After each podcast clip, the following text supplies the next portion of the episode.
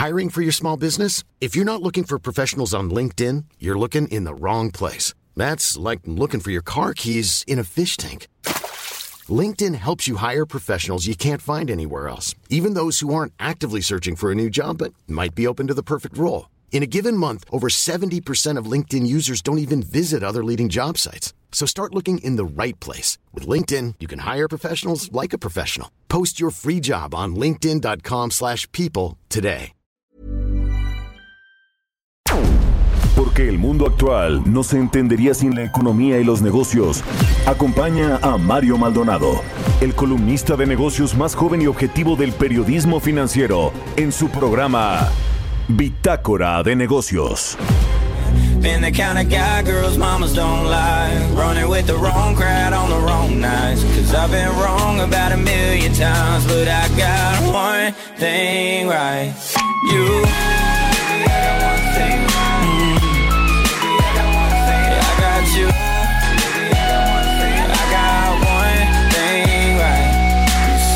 right through my pain. Kept us patient while I changed. Never even crossed your mind to walk away. When I was getting crazy, reckless and wild Acting like my mama's little devilish child. It took a heart like yours to find its place been at the wrong place at the wrong time, chasing all the wrong things most of my life. Been every kind of loss that you can't find, but I got one thing right. Been the kind of guy girls mamas don't like, running with the wrong crowd on the wrong night. I've been wrong about a million times, but I got one thing right. You. Mm. Yeah, I got you.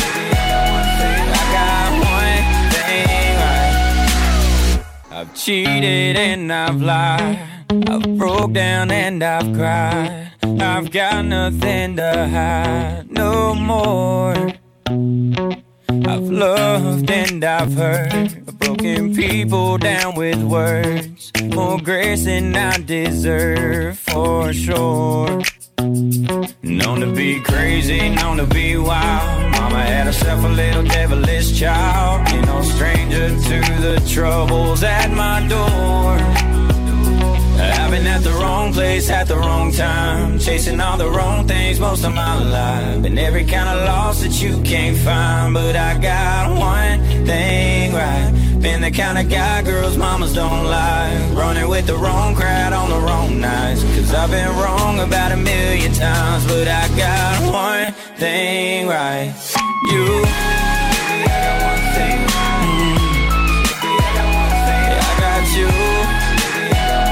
I got one thing right. Saw right through my pain. Kept us patient while I changed. Never even crossed your mind to walk away.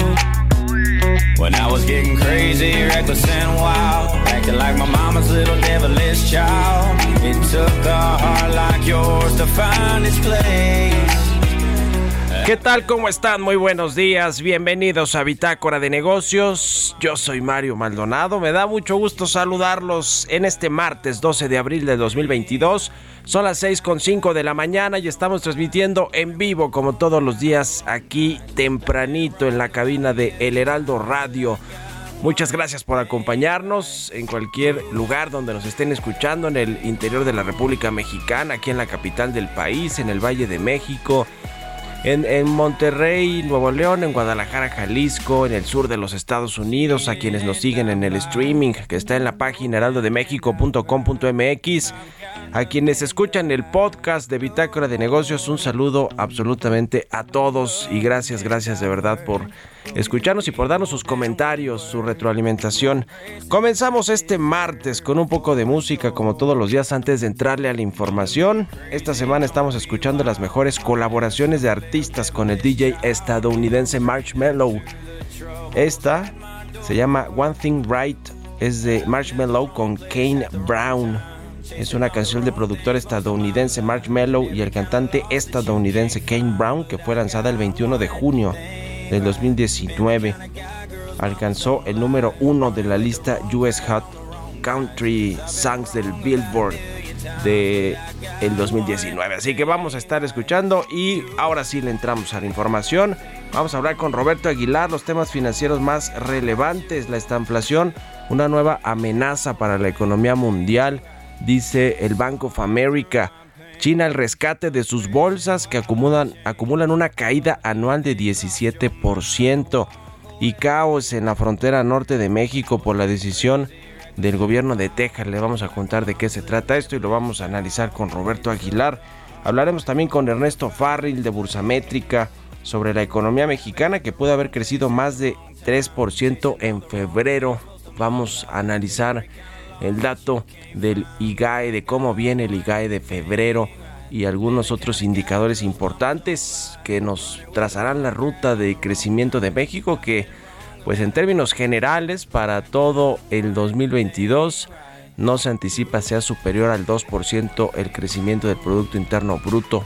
Incluso estará mucho más pegado al 1% según lo que ven los analistas. Estamos todavía pues eh, en el primer semestre del año. Habrá que ver qué condiciones se van eh, eh, qué condiciones se, van tornando para la economía mexicana y la economía mundial.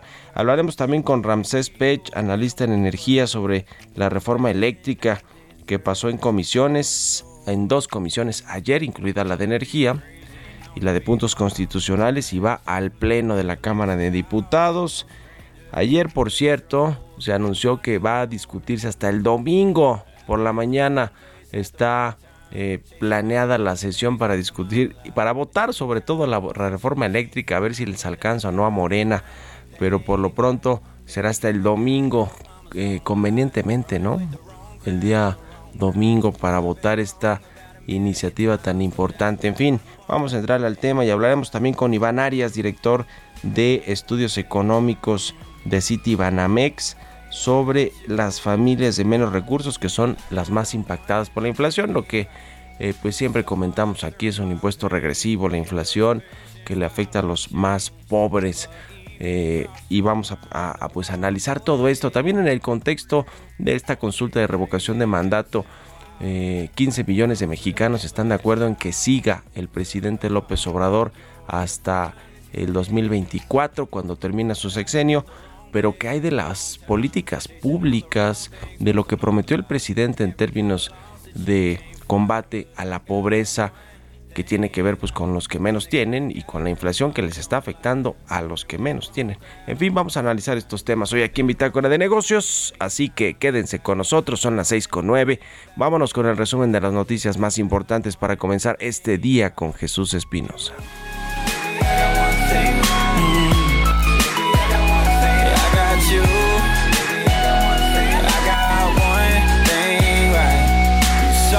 Through my pain. Kept us patient while I changed. Never even crossed your mind to walk away. El resumen. Este lunes las Comisiones Unidas de Puntos Constitucionales y de Energía en la Cámara de Diputados aprobaron en lo general el dictamen de reforma eléctrica del presidente Andrés Manuel López Obrador con 47 votos a favor y 37 en contra. Hoy se discutirá en el Pleno donde la oposición aseguró que morirá esta iniciativa del presidente Andrés Manuel López Obrador. Legisladores de la coalición Va por México, PAN, PRI y PRD se organizaron para pasar la noche de este lunes en el recinto legislativo de San Lázaro para evitar que manifestantes le impidieran este día el paso a la Cámara de Diputados. BBVA consideró que aprobar la reforma eléctrica en los términos en que se presentó al Congreso de la Unión implicaría poner en riesgo uno de los instrumentos más efectivos que tiene el país para atraer inversión y fomentar el crecimiento que es el Tratado Comercial entre México, Estados Unidos y Canadá, mientras que el presidente de la Confederación de las Cámaras Nacionales de Comercio, Servicios y Turismo, Héctor Tejada, exigió al gobierno del presidente Andrés Manuel López Obrador proteger el patrimonio natural, atractivo único de su actividad turística, a través de leyes que aboguen por una energía asequible, sostenible y moderna. Emilio Lozoya, exdirector de Pemex, no saldrá de la cárcel por lo menos en las próximas dos semanas, luego de que el acuerdo reparatorio que pretendía firmar este lunes con petróleos mexicanos para concluir el caso agronitrogenados, por el que se le acusa de lavado de dinero, no prosperó porque aún faltan algunos documentos. El editorial.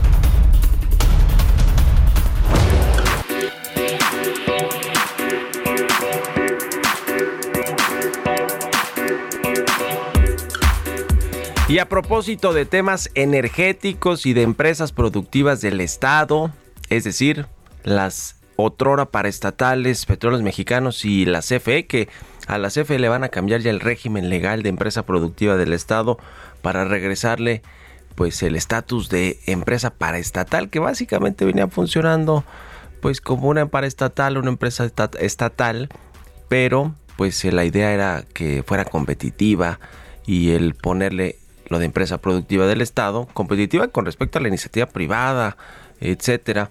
En fin, pues eso va a cambiar, pero hablando de estas dos empresototas de México que el presidente López Obrador quiere que vuelvan a ser monopolios y controlen sus sectores respectivamente, la CFE, el sector de la electricidad y Petróleos Mexicanos, el de los hidrocarburos, pues ayer vaya sorpresa la que nos dio la Fiscalía General de la República, otra sorpresa o, que, eh, quizá sería mejor decir otro escándalo con respecto ahora a Emilio Lozoya, este exdirector de Pemex en la primera mitad del gobierno de Enrique Peña Nieto, que pues eh, parece ser que va a salir de la prisión, de la cárcel, y no solo va a salir para enfrentar su juicio como lo venía enfrentando cómodamente en sus casas de la Ciudad de México, de Valle de Bravo y algunas otras, sus residencias allá en Las Lomas, en Polanco, en Valle de Bravo, como lo hizo desde que fue extraditado hace casi dos años. ¿Se acuerdan de toda esta película? Bueno, hay un libro,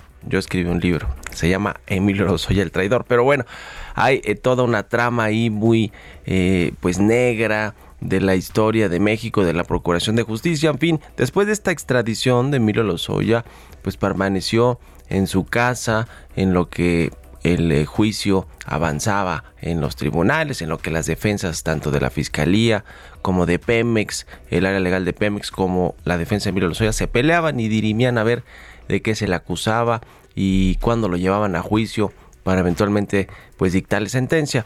Lo que sucedió es que Emilio Lozoya pues se le vio comiendo en los restaurantes más caros de la ciudad, eh, le tomaron unas fotos y eso indignó al fiscal general Alejandro Hertz, que tenía un pacto desde hace más de dos años con el papá de Emilio Lozoya, Emilio Lozoya Talman, para que su hijo pues fuera extraditado a México, pero con todas las condiciones favorables, extraordinarias para un hijo de un pues expolítico cercano a Carlos Salinas de Gortari, que es Emilio Lozoya Talman. Y así fue hasta que le tomaron estas fotos y va para adentro. Le, eh, un, juez le pidieron, le solicitaron en la Fiscalía General de la República que le diera le dictara prisión preventiva como medida cautelar. Bueno, después de casi seis meses de que Lozoya ha estado en la cárcel sin sentencia, con un juicio corriendo, pues resulta que ahora la fiscalía lo iba a soltar hoy, hasta que ayer un medio de comunicación en Reforma lo dio a conocer y el presidente del dijo, no, no, no, no, no, a ver qué tipo de acuerdo reparatorio está haciendo Lozoya con Pemex a través de la fiscalía y dijo que no estaba de acuerdo con ese acuerdo, con el dinero, pero es un hecho que Emilio Lozoya va a salir de la cárcel y lo van a absolver, lo van a liberar, pero no para que se regrese a su casa a seguir el juicio en una especie de prisión preventiva, sino lo van a absolver así como lo está escuchando, uno de los casos más escandalosos de corrupción del sexenio pasado, esa corrupción que el presidente se jacta de que ya no hay, de que ya no existe, de que la Procuración de Justicia ya eh, eh, pues es expedita y funciona, pues no, la verdad es que es otro escándalo con los Oya que tiene un pie y medio fuera de la cárcel. Va a pagar unos cuantos millones cuando el daño al erario a Pemex fue de miles de millones de pesos o cientos de millones de dólares. En fin, yo ya escribí de eso en el Universal, échale un ojo a mi columna y escríbame en arroba Mario Mal y en la cuenta arroba Heraldo de México. Radar Económico.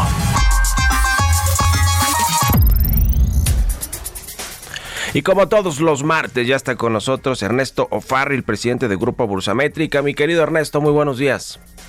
¿Qué tal? Muy buenos días, Mario. Buenos días a todos. ¿Cuánto pudo haber crecido la economía en febrero según sus índices, mi querido Ernesto? Muy bien, bueno, pues nosotros contamos con índices oportunos de la actividad económica para México y con esos índices que a su vez tienen varios datos ya conocidos, pues, eh, hemos llegado a una estimación de un crecimiento de 3.3% anual originalmente prevíamos un crecimiento pues alrededor del 1%, entonces eh, pues es una buena noticia si es que nuestra nuestros cálculos están bien hechos, ¿no? Eh, para el mes de enero ya tuvimos un IGAE del 1.8, 3.3 sería la estimación de febrero y para marzo ya también contamos con una estimación del 3.4%. El crecimiento de todo el trimestre podría estarse acercando al 3%, entre el 2% al 3%. 3%. Todo esto lo digo en un contexto en el que, pues semana a semana, cada encuesta, vemos a los analistas del sector privado bajando su pronóstico de crecimiento para todo el año. El último, en la última encuesta que vimos, eh, pues ya, anda una expectativa de crecimiento del 1.8 cuando originalmente se, esperaba el 3, ¿no? Pero bueno, por lo pronto el primer trimestre no fue tan malo, eh, sigue siendo crecimientos totalmente insuficientes para nuestro país, pero eh, este crecimiento fue así y se debe principalmente al sector exportador. Sí, sí, sí. Es decir, esa es, la que jala al resto de la economía. ¿Y cómo va, a cerrar más o menos el segundo trimestre del año? Sé que todavía falta mucha historia por escribirse, pero con este dato de cómo cerró el primer trimestre y de... Eh, eh, el de cómo, perdón, el primer trimestre, quise decir, no el segundo, con este dato de eh, febrero, cómo pues se ve que pueda cerrar el primer trimestre. Sí, un, crecimiento que puede estar cercano al 3%. Ah, o 3%, igual que febrero, ¿no? Así es. El problema es que después vamos a empezar a ver más claramente los efectos en las cadenas de suministro de la invasión de Rusia a Ucrania. Eh, a partir de dos meses después de, que empezó la invasión, no podemos estar viendo los efectos en la cadena de suministro y pues se puede haber una, una desaceleración del comercio exterior que pues, nos podría pegar. Eh, las, las ventas de la ANTAF, de las cadenas comerciales afiliadas a la tanto en enero como en febrero están creciendo a un ritmo de 4% real anual, arriba de la inflación. Eh, sí, también empieza a verse una reanimación el consumo en la medida que pues van bajando los contagios del COVID y pues hay un consumo reprimido ahí, ¿no? Sí, pero bueno, es, eh, finalmente una buena señal de que el consumo en México está aumentando y eso sí nos habla de la dinámica del mercado interno, ¿no? De la economía eh, local que no depende de las exportaciones o de otros motores de crecimiento para eh, pues reflejar que, que, estamos por lo menos recuperándonos, aunque no al ritmo como dices mi querido Ernesto que quisiéramos. En fin, ya veremos cómo viene el IGAE eh, que, siempre, pues eh, también ustedes son muy certeros ahí en Bursa Métrica con estos índices. Te agradezco mucho como siempre y te mando un abrazo. Gracias a ti, Mario, que estén muy bien todos. Que estés muy bien, Ernesto Farril. Escribe todos los lunes en el financiero. 6 con 20, vámonos a otra cosa. Economía y mercados.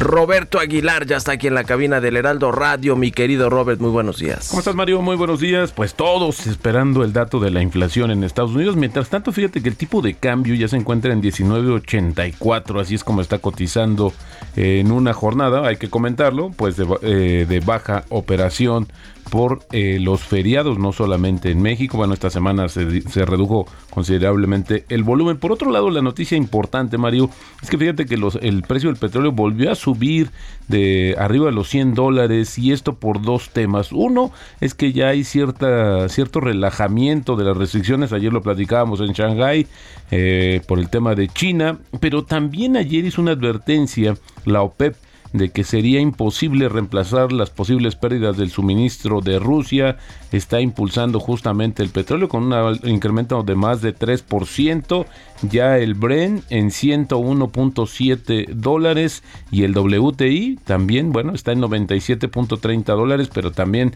con un incremento de 3%.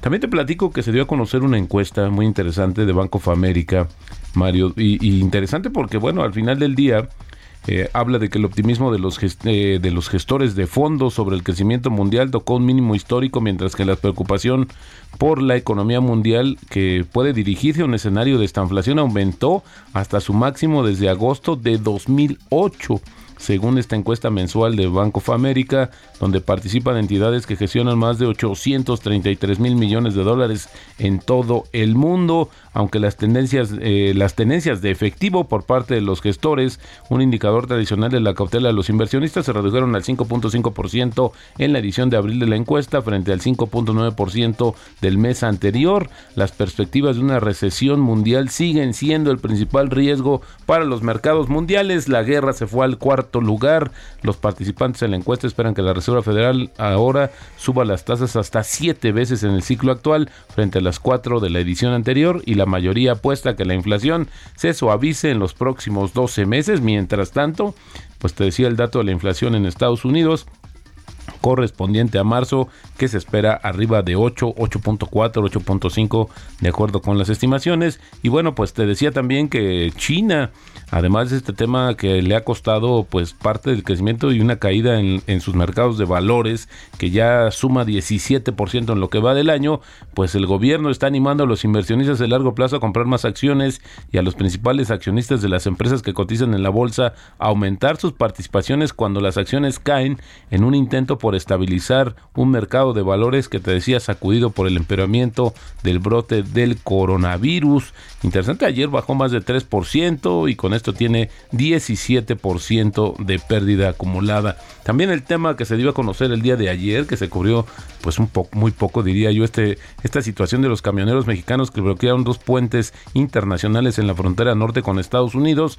en medio de las tensiones por una orden del gobernador de Texas, Greg Abbott, que redujo la velocidad de los cruces comerciales entre México y Texas. Y bueno, esta situación está siendo bastante complicada y bueno, la, la frontera más transitada en el mundo, pues detenida o más bien con, le metieron el freno y esta situación pues está empeorando el intercambio comercial.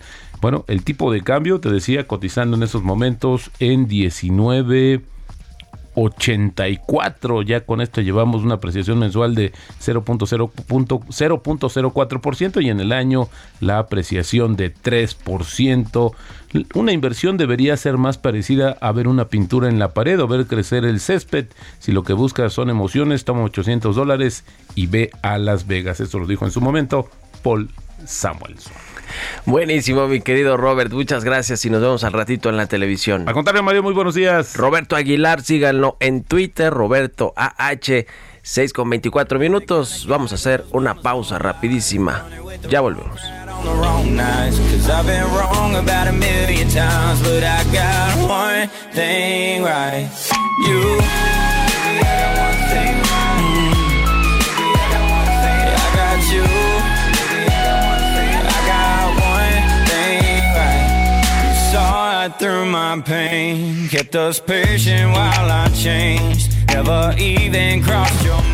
Continuamos en un momento con la información más relevante del mundo financiero en Bitácora de Negocios con Mario Maldonado. Regresamos. Estamos de vuelta en Bitácora de Negocios con Mario Maldonado. Been the kind of guy girls mamas don't like. Running with the wrong crowd on the wrong nights. Cause I've been wrong about a million times But I got one thing right. You mm-hmm. I got you. I got one thing right. You saw it through my pain. Kept us patient while I changed Never even crossed your mind to walk away. When I was getting crazy, reckless and wild, acting like my mama's little devilish child. It took a heart like yours to find its place. I've been at the wrong place at the wrong time, chasing all the wrong things most of my life, and every kind of loss that you can't find. But I got one thing right, been the kind of guy. Mom deserves the best, and there's no better place to shop for Mother's Day than Whole Foods Market. They're your destination for unbeatable savings, from premium gifts to show-stopping flowers and irresistible desserts. Start by saving 33% with Prime on all body care and candles. Then get a 15-stem bunch of tulips for just $9.99 each with Prime. Round out mom's menu with festive rosé, irresistible berry chantilly cake, and more special treats. Come celebrate Mother's Day at Whole Foods Market. Ya estamos de regreso aquí en Bitácora de Negocios. Son las 6 con 31 minutos, tiempo del centro de México. Y regresamos escuchando un poquito de música antes de irnos con la segunda parte de la información. Y les quiero eh, comentar además de todo una información muy relevante para todo el Heraldo Media Group. Recientemente se dio a conocer el ranking de los sitios más visitados en México durante el mes de febrero de este año y de acuerdo con Comscore Latam y el Heraldo de México figura en la posición número 10 con 21.245 visitantes de toda esta plataforma. Solo hay dos medios, de hecho, en el top 10, dos medios como tal de comunicación informativos y lo cual pues nos hace estar muy orgullosos de lo que se ha hecho aquí en el Heraldo de México, el sitio número 10 de este ranking de los sitios más visitados en México durante febrero de 2022. Están todos, no solo los medios de comunicación, y el Heraldo de México está entre los 10 con 21.245 visitantes. Felicidades a todos los que hacen posible que el Heraldo de México esté también rankeado en estas plataformas. Vámonos con el segundo resumen de noticias.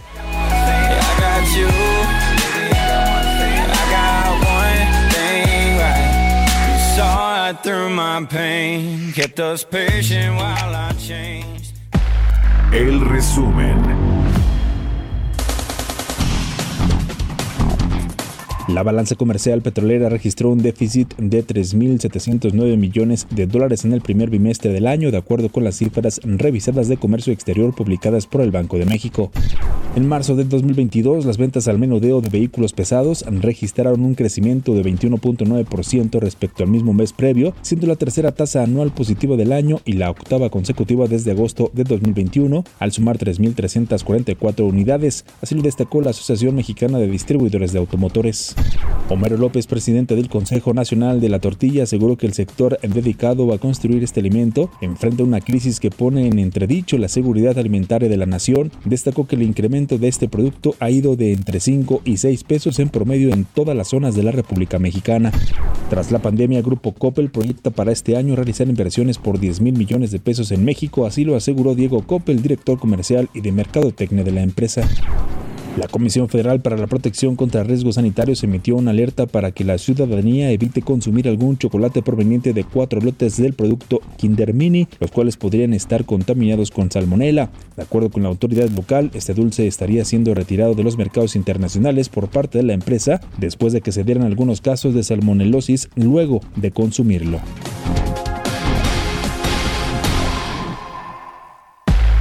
Entrevista.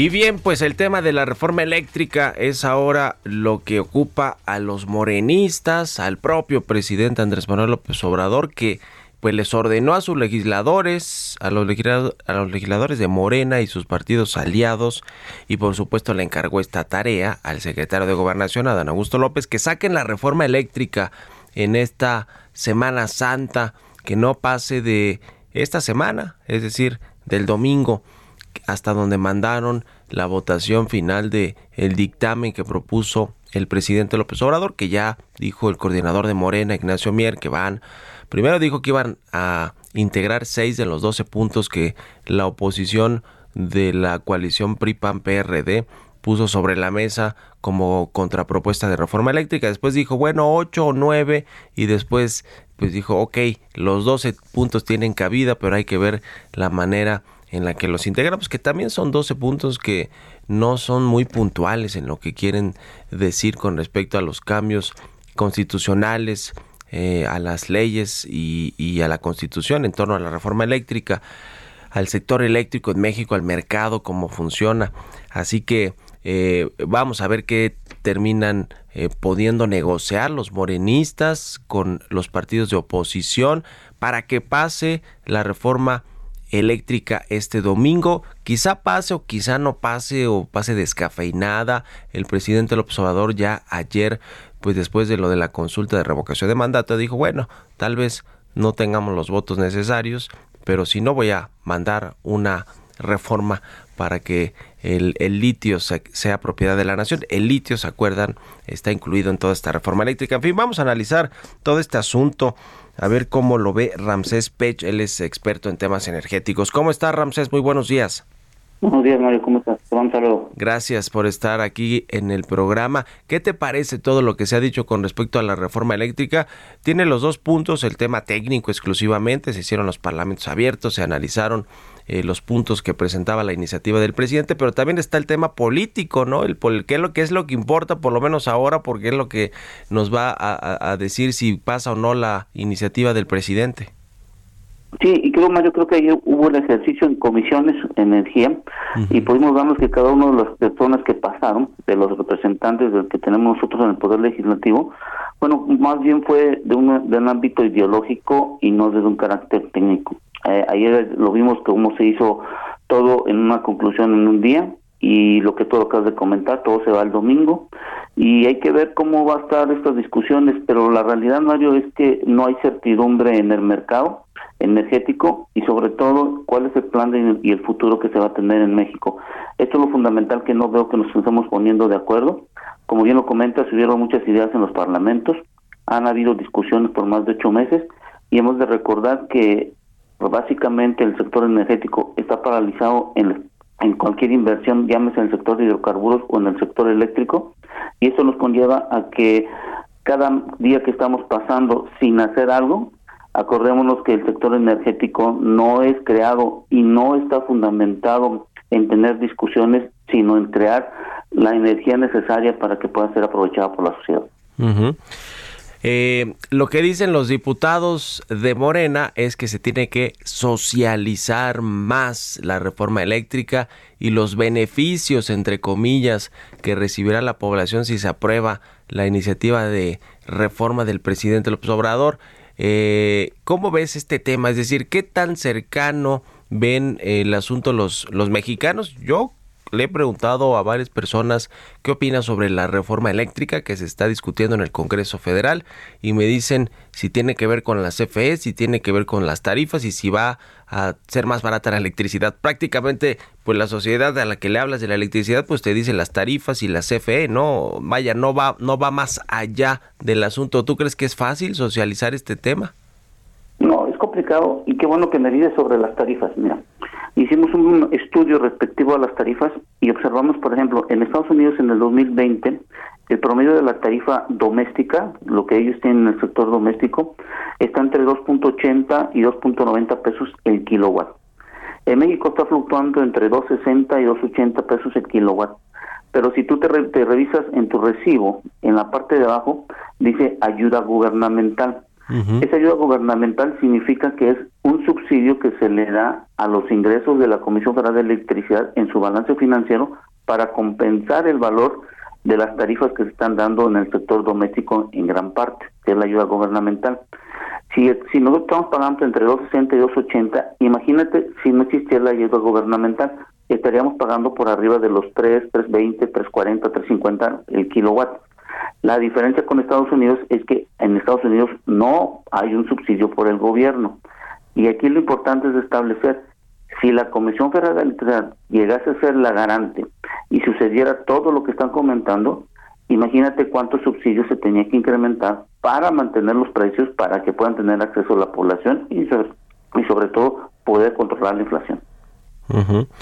Ese es el punto eh, clave, los subsidios para que la tarifa no aumente si es que la el gobierno logra devolverle a la CFE toda esta potestad de la del mercado eléctrico eh, y eso pues le, costará a todos los mexicanos y además pues es ineficiente. Lo que lo que ya sabemos y lo que pues han comentado los verdaderos expertos como tú Ramsés pues es una reforma que no eh, va o apuesta por la transición energética, por las energías limpias, por la eficiencia del sector, por un mercado más abierto, competitivo, donde varios jugadores pues peleen por las tarifas precisamente, por, por mejorar los precios y el servicio, en fin, lo, lo, que nos hablaría de, un, de una economía y de un mercado abierto que en muchos sentidos funciona, aunque deben de tener sus reguladores. El caso de los reguladores, precisamente, ¿qué, qué, opinas de lo que va a pasar con la Comisión Reguladora de Energía, con eh, el SENAS, en fin? ¿Qué, qué pues, eh, crees que va a suceder con esto? La oposición quiere que se mantengan independientes, pero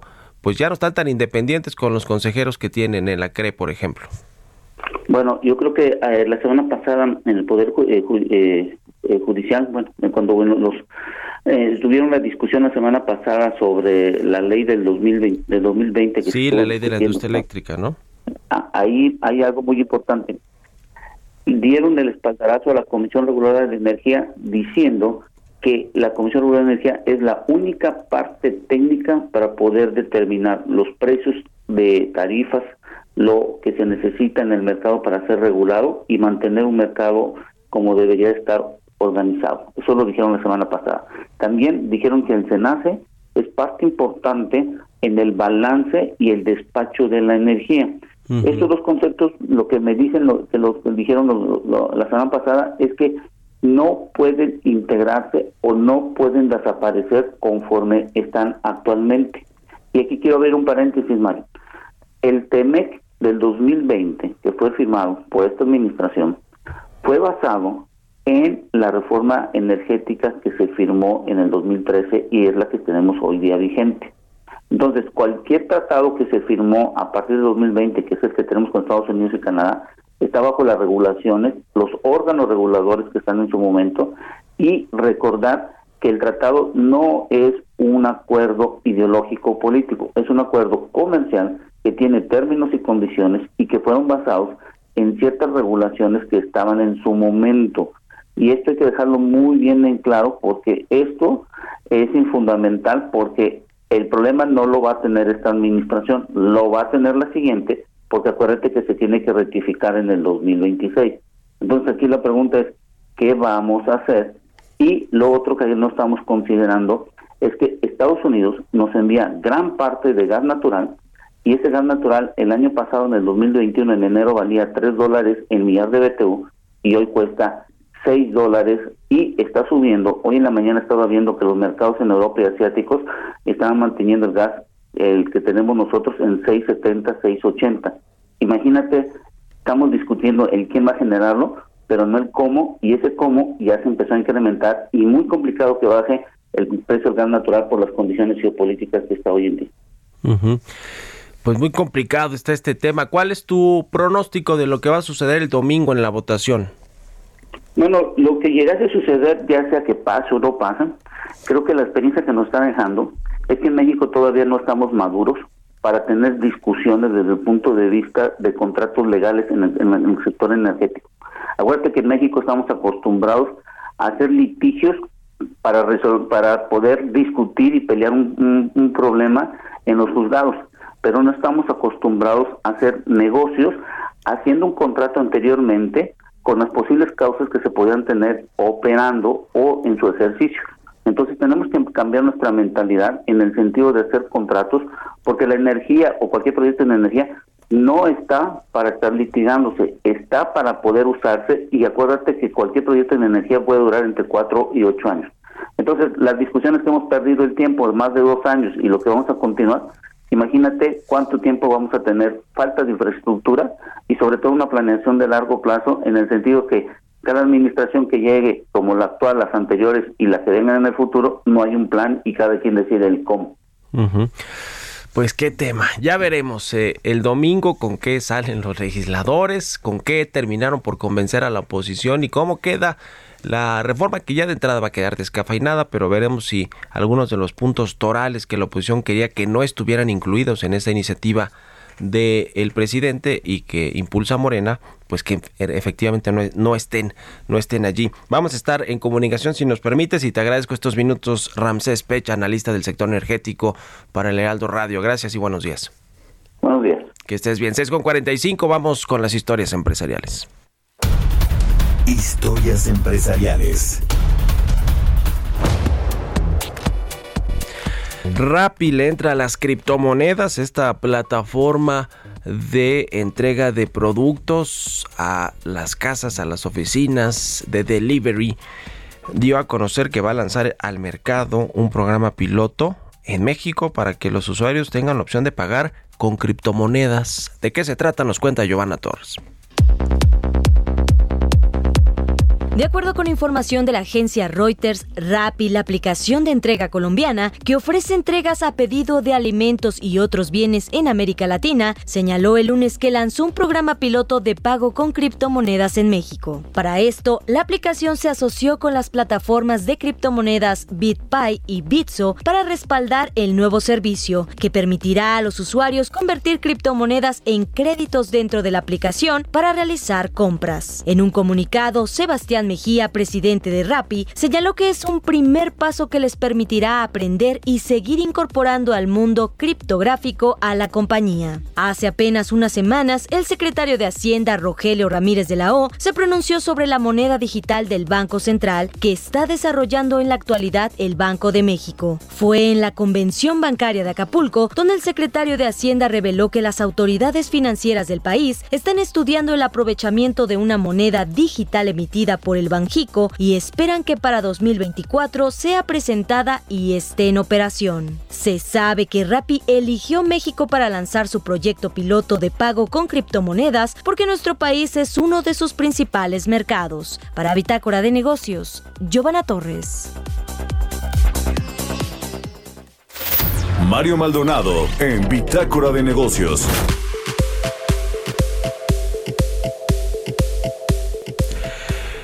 Pues eh, el tema de la inflación, que es cada vez más recurrente en los análisis de la economía, de cómo viene el 2022 en términos económicos. La inflación en Estados Unidos, que va a salir el dato mañana, ya hablábamos con Roberto Aguilar, pues va a estar cercano al 8%. La inflación anual en Estados Unidos, pues de las más altas desde que pues se tenga eh, memoria, ¿no? No sé si en algún momento pudo haber estado más alta que por ahí por los periodos complicados de los años 30 en Estados Unidos, eh, incluidas las crisis que ha pasado como la del 2009, pero pues esta inflación es un tema que afecta al bolsillo de los consumidores, al ingreso familiar, le afecta a la economía porque los bancos centrales tienen que aumentar las tasas de interés para tratar de contener la inflación es la misma película aquí en México y vamos a analizar este tema con Iván Arias. Él es director del área de Estados, director del área de estudios económicos de City Banamex. ¿Cómo estás, Iván? Muy buenos días. Hola, Mario. Muy buenos días. Muchas gracias por la invitación. Aquí a tus órdenes. ¿Cómo ves primero el dato de Estados Unidos de inflación? ¿Cómo esperas que, sea? Y, y pues si ha servido o no la política monetaria y los mensajes de la Reserva Federal. Pues sí, como bien comentas, pues este un, un dato pues también este pues bastante alto que continúa acelerándose, como tú dices, estimamos que salga alrededor de 8% anual, una tasa pues no observada en décadas. Y eh, pues como mencionas pues es algo que también vemos aquí, que también vemos en en, en otros países de América Latina, pues este pues también la semana pasada en Chile, en Brasil sorprendió al alza la inflación de marzo y eh, pues en forma paralela, como también bien mencionas, pues los bancos centrales están tratando de, de atacar este pues esta esta inflación tan acelerada a través de, de los instrumentos que tienen, en particular con eh, incrementos en tasas de, de, interés que traten de contener un poco eh, pues la, la demanda de este tanto que desaceleren un poquito la, el consumo como la inversión, pero en, gran medida, sobre todo a través de, la formación de expectativas de que de que eh, ellos van a estar em, combatiendo la inflación de forma decidida y que eventualmente esta va, va a descender y no se va a descontrolar. En México, pues el escenario no es muy distinto, incluso los niveles de inflación que tenemos en México y Estados Unidos van más o menos similares. En México 7.3, arribita casi siempre del 7% en las últimas quincenas. Eh, ¿qué, ¿qué, esperas? Sin embargo, México tiene otras condiciones económicas no muy, distintas a los Estados Unidos.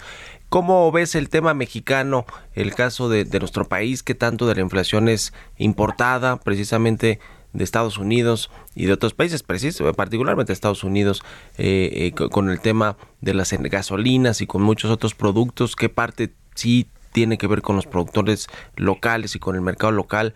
¿Cómo estás analizando este tema de los precios en México?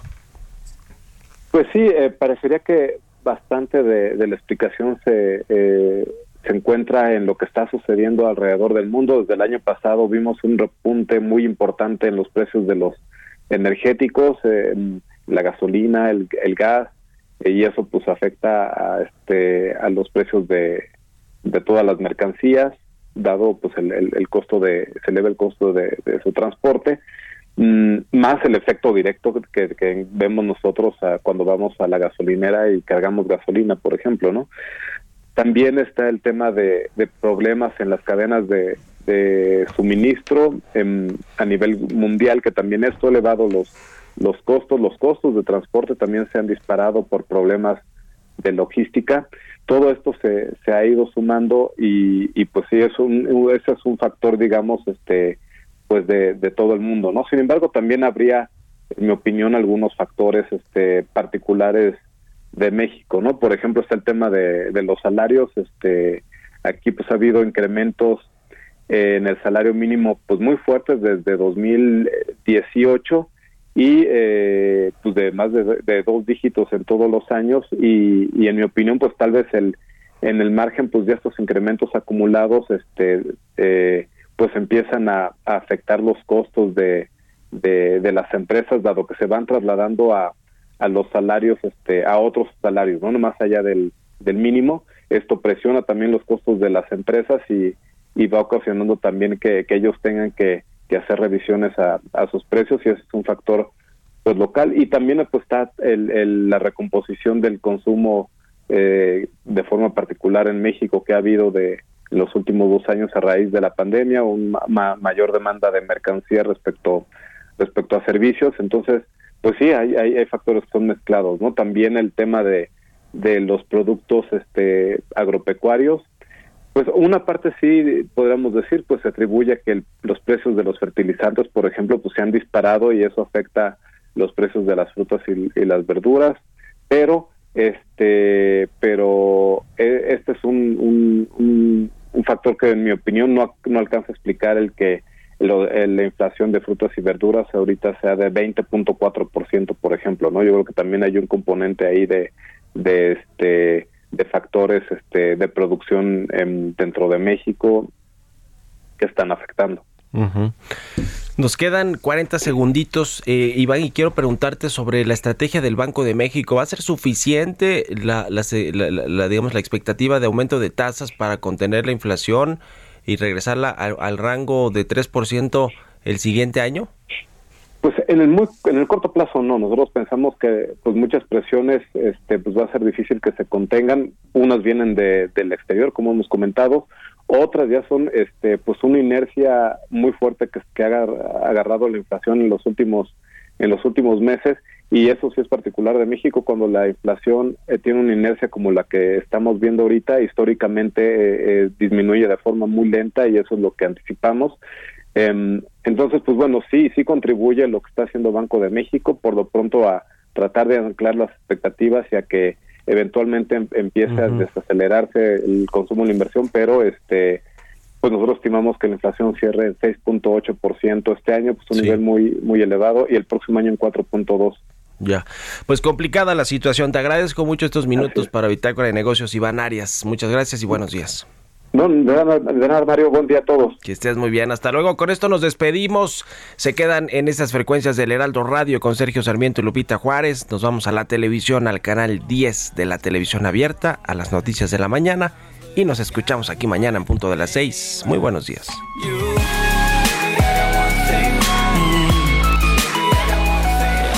Esto fue Bitácora de Negocios con Mario Maldonado, donde la H suena y ahora también se escucha. Una estación de Heraldo Media Group.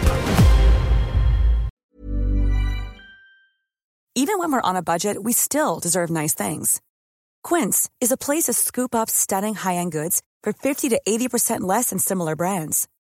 They have buttery soft cashmere sweaters starting at $50, luxurious Italian leather bags, and so much more. Plus, Quince only works with factories that use safe, ethical, and responsible manufacturing. Get the high-end goods you'll love without the high price tag with Quince. Go to quince.com/style for free shipping and 365-day returns.